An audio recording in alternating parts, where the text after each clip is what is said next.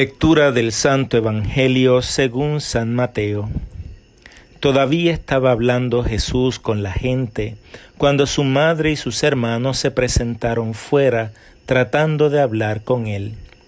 Uno se lo avisó, Oye, tu madre y tus hermanos están ahí fuera y quieren hablar contigo. Pero él contestó al que le avisaba, ¿quién es mi madre y quiénes son mis hermanos? Y señalando con la mano a sus discípulos, dijo, Aquí están mi madre y mis hermanos, porque el que hace la voluntad de mi Padre, ese es mi hermano y mi hermana y mi madre. Palabra del Señor, gloria a ti, Señor Jesús. Con este relato culminamos el segundo discurso de Jesús en el Evangelio de San Mateo nos encontramos con una escena llamativa y polémica que también se recoge en los evangelios de Marcos y Lucas, aunque con acentos un tanto distintos. Este discurso de Jesús ha querido poner en alerta a los discípulos sobre los riesgos de entrar en la lógica del reinado de Dios habla de la inminencia de las persecuciones y la valentía y la confianza que se debe mantener durante las mismas. Esas persecuciones no serán sólo de carácter oficial, es decir, no limitadas al poder romano o a las autoridades judías, sino que se encontrarán incluso en la intimidad del seno familiar podemos escuchar cuando precisamente nos decía Jesús, he venido a enfrentar al hombre con su padre, a la hija con su madre, a la nuera con su suegra, y los enemigos del hombre serán los de su propia familia. Para comprender mejor estas palabras, es importante conocer el concepto de familia en el mundo bíblico y en tiempos de Jesús. En primer lugar, el concepto de generación o genealogía ofrece una clave muy importante. En el seno familiar es donde se experimentan no solo las tareas cotidianas más básicas, sino también la alianza establecida con Dios desde los primeros días. El corazón de la alianza en el libro del Deuteronomio presenta el imperativo que tiene el Padre de dar a comunicar a sus descendientes lo que hizo el Señor para darles una tierra nueva que emana leche y miel. Nos dice, estos son los mandamientos que el Señor Yahvé mandó a ti, a tu hijo y al hijo de tu hijo, para que tus días sean prolongados y más adelante, después de darles a conocer el mandamiento principal, amarás, les dice, y las repetirás a tus hijos. La respuesta de los hijos se encuentra en el Salmo 78 que nos dice, Hablaré cosas escondidas desde tiempos antiguos, las cuales hemos escuchado y entendido, pues nuestros padres nos lo contaron.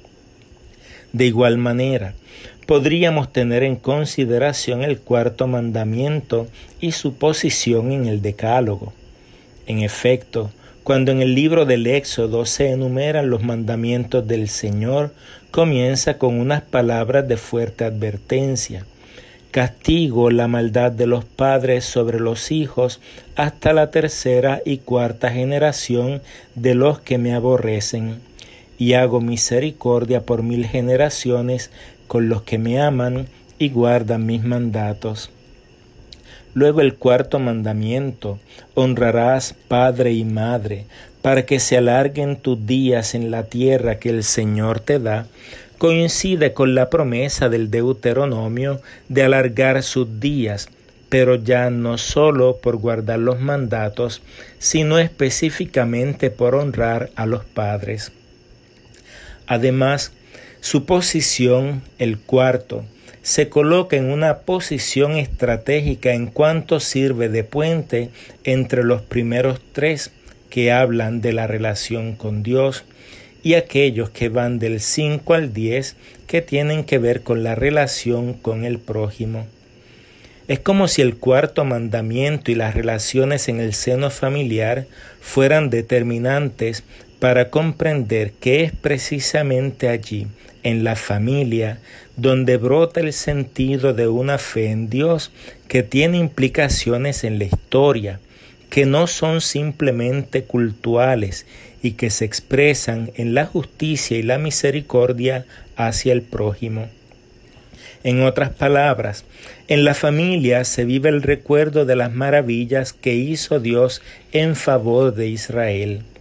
En consecuencia, Israel debe comportarse con los demás como Dios se comporta con él. Por otra parte, el tema de la voluntad de Dios está en el Antiguo Testamento íntimamente ligado a los mandamientos. Así se expresa en los Salmos como está escrito en el rollo del libro.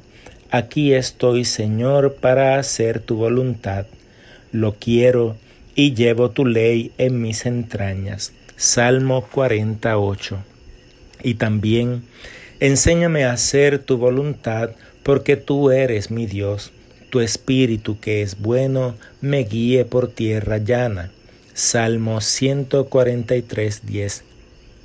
Esta voluntad de Dios fue interpretada por los profetas como expresión de la justicia que Dios desea para el ser humano, tal como lo dijera el profeta Isaías. Aprendan a hacer el bien, busquen el derecho, restituyan al agraviado, hagan justicia al huérfano, amparen a la viuda. Lo que nos presentan estas ideas del Antiguo Testamento nos aclaran el conflicto de Jesús con su familia en el relato que escuchamos. En primer lugar, porque Jesús, de acuerdo a su comportamiento de ser predicador itinerante, prácticamente abandona a su familia a su propia suerte y las priva del fruto de su trabajo como carpintero, exponiéndolos a la pobreza. Segundo, y quizá más importante, porque la predicación de Jesús es problemática y parece contradecir o incluso irse por encima de la ley de Dios dada por Moisés. En otros pasajes del Nuevo Testamento leemos que los hermanos de Jesús no creen en Él, como nos dice el Evangelio de Juan, y en el relato que escuchamos, por dos ocasiones se dice que su familia está fuera. Ese fuera no se trata simplemente de un adverbio de lugar, no están fuera de una casa, están fuera del reinado de Dios porque no creen en Jesús. Así, Jesús advierte a sus discípulos de las divisiones familiares a causa del Evangelio porque Él las ha vivido en su propia piel. De esa manera, Jesús no está excluyendo a su familia de sangre del reino de Dios, sino que establece la primacía de las relaciones a partir del cumplimiento de la voluntad de Dios creando un vínculo inquebrantable entre los que obedecen, hacen y se alimentan de la voluntad divina. Lo que quiere Jesús no es romper familias, ni la tradición de la antigua ley, sino volver a lo central, como resume el profeta Miqueas. Hombre, se te ha presentado lo que es bueno, lo que Yahvé de ti reclama. Tan solo practicar la justicia, amar la piedad, caminar humildemente con tu Dios.